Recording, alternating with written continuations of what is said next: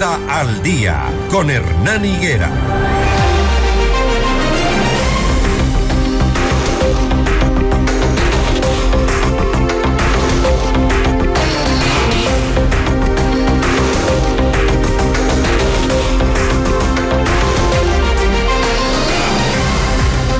Las 6 de la mañana, 22 minutos. Seguimos junto a ustedes, acompañándoles mientras se aprestan a iniciar la jornada, siempre bien informados. Bueno, el Partido Social Cristiano ha dicho que no serán parte de un acuerdo nacional y lo que el primer mandatario propone y hace siempre es terminar afectando a los intereses del pueblo ecuatoriano y especialmente de los más pobres y además porque ha dado muestras permanentes de que en su palabra y la del gobierno no se puede creer.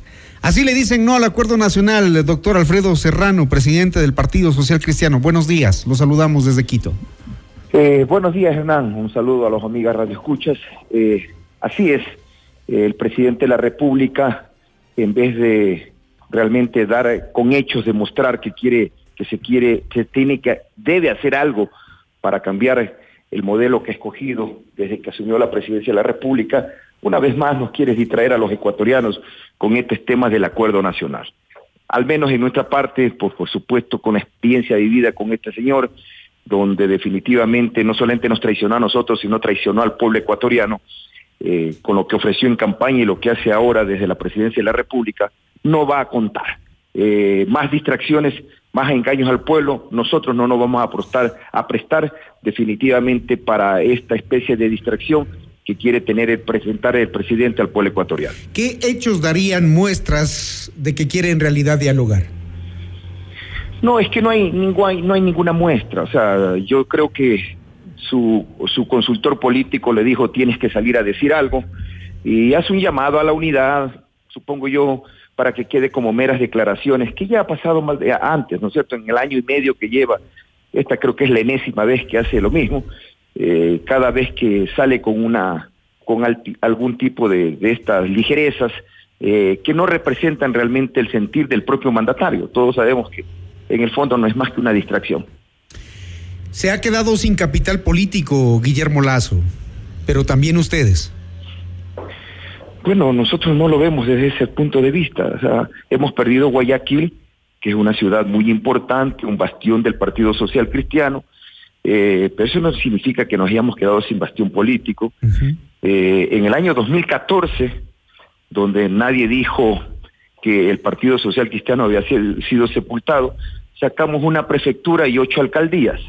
Y a nadie se le ocurrió decir que el Partido Social Cristiano ha sido sepultado.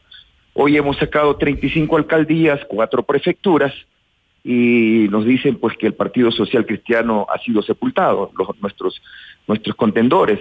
Eh, de manera que del 2014 al 2019, que fueron las otras elecciones seccionales, pasamos a tener 52 alcaldes y 8 prefecturas y nos convertimos en la primera fuerza política del país.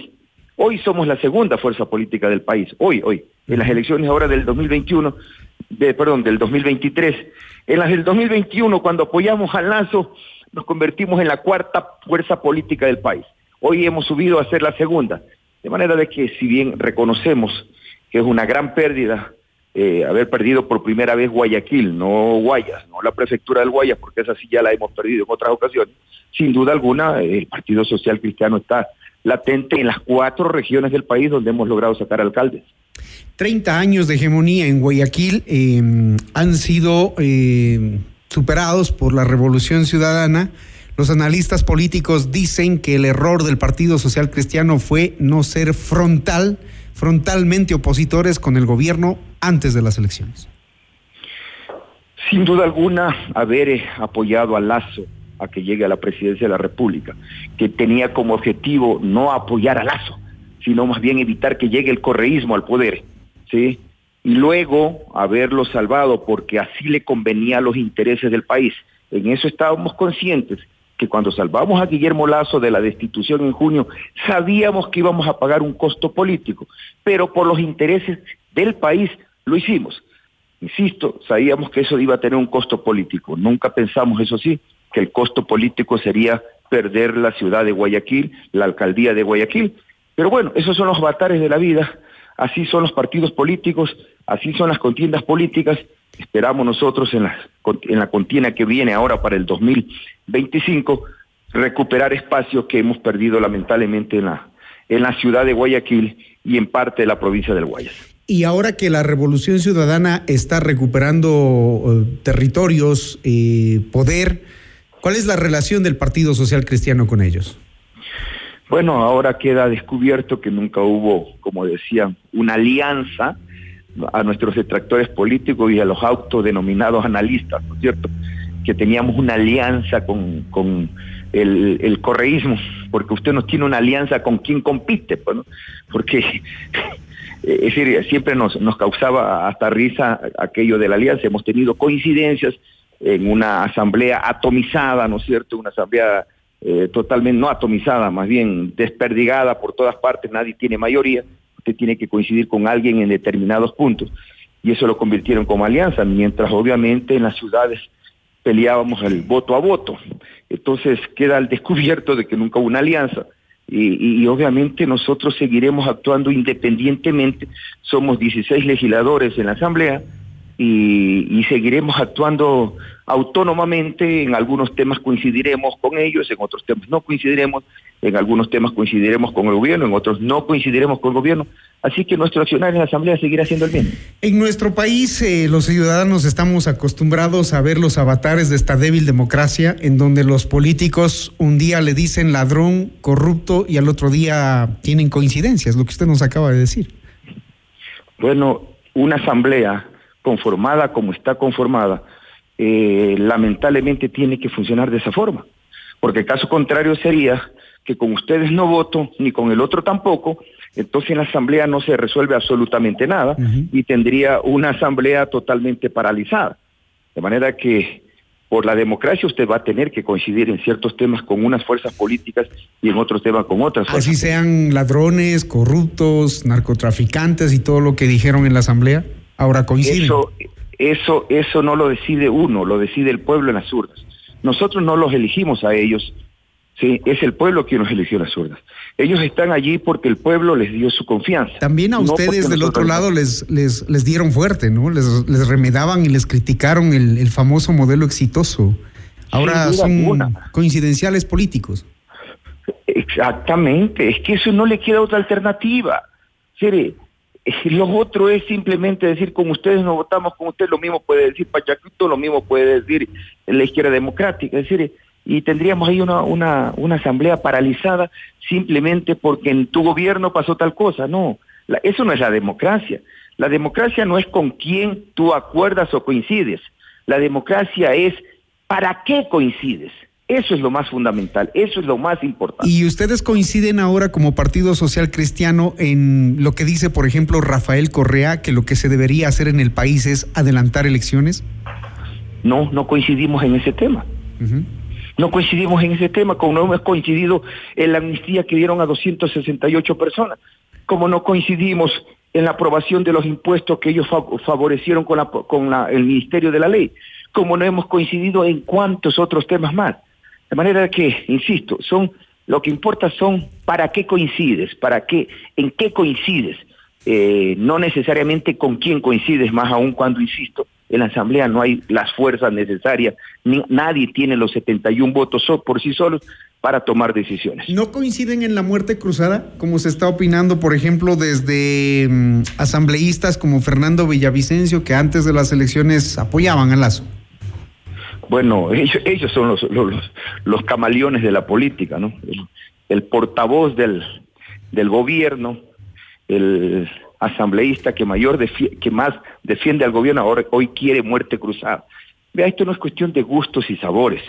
Esto es cuestión, no es cuestión de cálculos políticos, decir qué nos conviene en este momento. Aquí no se ha, no se ha configurado lo que manda la Constitución. La Constitución no dice que porque el presidente pierde una elección tiene que ir a muerte cruzada. Eso no dice la Constitución. La Constitución dice que cuando hay una grave crisis y conmoción interna, no se olvide, las dos cosas, no, no, no la una o la otra, grave crisis política o conmoción interna, el presidente puede, puede convocar, si es que quisiera, a una muerte cruzada. Pero eso no significa que hoy se han cumplido con esos estándares que manda la Constitución de la República. De manera que no es cuestión de que lo que yo quiero o lo que no quiero. Pero si el presidente cree que la salida a, esta, a, este problema es la muerte cruzada, pues que venga la muerte cruzada. Acuérdese que el presidente ha venido con esa advertencia desde hace algunos meses ya diciendo que tiene el decreto firmado y que solamente le falta poner, coger y, firmarlo, perdón, lo tiene, lo tiene redactado y le falta firmar. Entonces, pero no creemos que eso ayude a la situación del país. Por eso no dimos nuestros 16 votos para destituir al presidente, porque hubiera sido una grave, ahí sí se hubiera producido una grave crisis y una conmoción interna en el país cambiar de presidente de la noche a la mañana. Lo hicimos por el país, aunque eso tuvo ahora, ahora eso nos ha llevado a que paguemos la factura. Usted, doctor Serrano, es un, es un político de larga trayectoria, ha sido congresista, asambleísta, eh, y entiende perfectamente cómo se mueve la situación política entre el gobierno y la asamblea. En lo que está pasando ahora el país, ¿cuánta responsabilidad tienen los partidos políticos en la asamblea? Con, la mano, con la mano en el corazón, como, como dirigente de un partido, eh, ¿cuánta de la responsabilidad que les compete asumen? Mire, sin duda alguna hay responsabilidades. Eh, de todas las organizaciones políticas y de toda la sociedad. La sociedad porque vota mal, ¿sí? Eh, determinados medios de comunicación porque no informan lo correcto o toman partido en esto. Determinados. Yo en esto sí quiero ser enfático, a diferencia de ciertos medios que todo lo generalizan. Yo no, yo no generalizo. Yo creo que ciertos medios de comunicación y ciertos periodistas, ¿sí? que toman partido y se convierten en actores políticos. También responsabilidad, por supuesto, de las organizaciones políticas pero sin duda alguna la mayor responsabilidad viene del gobierno.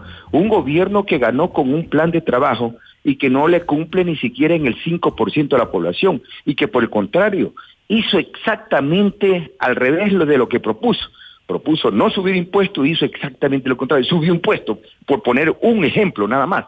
De manera que es este gobierno que ha demostrado ineptitud en el manejo de la cosa pública el que nos tiene y nos ha llevado a estas condiciones eh, y que no ha podido, definitivamente no ha podido gobernar porque ha tenido estos vaivenes en la política y, donde, claro, todos, absolutamente todos, tenemos que asumir cada uno nuestra parte, nuestra Claro. Y eh, recordamos también que cuando ustedes hicieron la alianza con el gobierno se hablaban de muchos temas por los que la gente le apostó. Por ejemplo, viniendo de un banquero que ofrezca reducción de bajas de las tasas de interés, eso era una cosa que la gente quería, porque hasta ahora vive atosigada con las deudas y tampoco ha pasado nada, ni en el gobierno ni en la asamblea. Un tema de discusión en deuda. No, es que esas son iniciativas del Ejecutivo y hay muchas cosas que la puede hacer el Ejecutivo sin necesidad de la Asamblea. El 80% del plan de, de, los acuerdos que firmamos con nosotros para apoyarlo, que, que, apoyarlo a que sea presidente de la República, no necesitaban de la Asamblea, lo podía haber hecho solamente el presidente, pero lamentablemente no lo ha hecho hasta ahora. Nada, absolutamente nada cumplido. Los sectores productivos, el pequeño agricultor, el pequeño ganadero, el pequeño pescador, al cual se le ofreció tantas cosas, lamentablemente no lo ha cumplido. La salud, la educación está prácticamente abandonada. Y hoy el pueblo, pues obviamente lo que hizo fue sancionar a un gobierno que no lo ha cumplido, aprovechando una consulta que advertimos el 19 de septiembre en un boletín de prensa que podía suceder que un gobierno con una baja aceptación podría traer como resultado que se pierda una consulta. Nosotros no estuvimos ni por el sí total ni por el no total, porque no creemos que así se debe manejar una consulta popular. Creíamos que en algunas preguntas había que votar que sí y en otras preguntas había que votar que no, pero obviamente el gobierno eh, quiso aprovechar de esa consulta popular para convertir para poder medir a su gobierno y aquí los resultados como se están pagando lamentablemente que los termina pagando los más pobres, ¿no es cierto? Que los que a, quienes pagarán esta factura donde una vez más el costo de la vida se seguirá encareciendo. Doctor Serrano, con esto termino. Eh, en la actual coyuntura política, con la recuperación de fuerza de la Revolución Ciudadana, siendo la primera fuerza política del país hoy, en algunas provincias sobre todo, ¿cuál es eh, eh, el proyecto que tiene el Partido Social Cristiano? ¿Hay la posibilidad de un acuerdo frontal con el correísmo? A ver, no es la primera fuerza recién ahora de, la, del ah, correísmo. Digamos consolidada, en el 2021, Sí, ya en el 2021 se convirtió en la primera fuerza. Tienen 49, llegaron con 49 legisladores, recuerde usted. Eh, no, no, nosotros no vamos a llegar a ningún acuerdo con ningún partido político. O sea, seguiremos manteniendo nuestra posición de autónoma e independiente en la Asamblea. Eso sí, insistimos, en algunas cosas coincidiremos con otros partidos, en otras cosas no coincidiremos, siempre y cuando pues coincidiremos en las cosas que, que, a, nosotros obviamente han sido propuestas nuestras de campaña y así hemos venido votando. De manera que esa autonomía e independencia continuará en la Asamblea, el correísmo hará lo suyo, nosotros haremos lo nuestro. Hoy, luego de dos años, nos hemos convertido en la segunda fuerza política del país ya no somos la cuarta que fuimos en el 2021, tampoco somos la primera que fuimos en el 2019, ni tampoco somos por el descalabro que realmente sí lo sufrimos en el 2014. Hoy tenemos una representación significativa, no los 52 legisladores que tuvimos en el 2014, perdón, en el 2019, pero sí más de 35 con cuatro prefecturas. De manera de que, y con eso sí, las lamentaciones que nos obligan, que nos obligan a, hacer las lamentaciones producidas en Guayaquil que nos obligan a aceptar errores en primer lugar y a enmendar esos errores para las próximas elecciones. ¿Ustedes esperan recuperar Guayaquil y Guayas? Sí, sin duda alguna, tenemos que recuperar.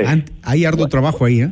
Ahí hay un trabajo que hacer, muy importante, muy significativo. Lo primero es aceptar que tuvimos una responsabilidad en esto, que hubo fallas en la administración, que hubo fallas en la campaña política, que nos tocó pagar una factura muy alta en todo el país eh, por haber llevado a un gobierno que traicionó al pueblo ecuatoriano al poder y por verlo salvado luego por el bien del país de una destitución. Esas facturas hoy nos pasan a nosotros. ¿Cuáles fueron las fallas de Cintia Viteri? Bueno, son obviamente... ¿Por qué no las dicen? Que los estamos todavía discutiendo internamente, pero no se puede negar que hubieron fallas. ¿Por qué no las dicen, doctor Serrano? Es, que estamos justamente en el... Imagínense que todavía ni siquiera se termina de... Pero ustedes sí la saben, ustedes sí la saben, la ciudadanía también la sabe, pero sí sería bueno que ustedes lo digan. Cuando ya nos sentemos a analizar con detalle, ¿sí? con explicaciones de, de los actores involucrados, sin duda alguna podemos incluso desarrollar un plan para poder enfrentarlas. Por ahora, obviamente, sin duda alguna que hubieron fallas, como también hubieron fallas en la campaña, ¿no es cierto? Y como también, pues, las decisiones del partido a nivel nacional terminaron también perjudicando en la toma de decisión en Guayaquil por parte de los electores. son las cosas macros que por ahora hemos analizado, ahora falta analizar las cosas micro, ¿no es cierto? Que lo haremos más adelante porque todavía, insistimos, estamos peleando en el CNE, en Guayaquil, voto a voto, en algunas alcaldías que todavía no se han definido. Bueno, vamos a estar pendientes a ver eh, qué reconocen ustedes como fallas y, saber también las, las, decisiones que como partido político van a, a, seguir tomando. Muchísimas gracias, doctor Alfredo Serrano. Gracias a usted, Hernán, que tenga un buen día. Un buen día. El presidente del Partido Social Cristiano aquí en Notimundo al Día.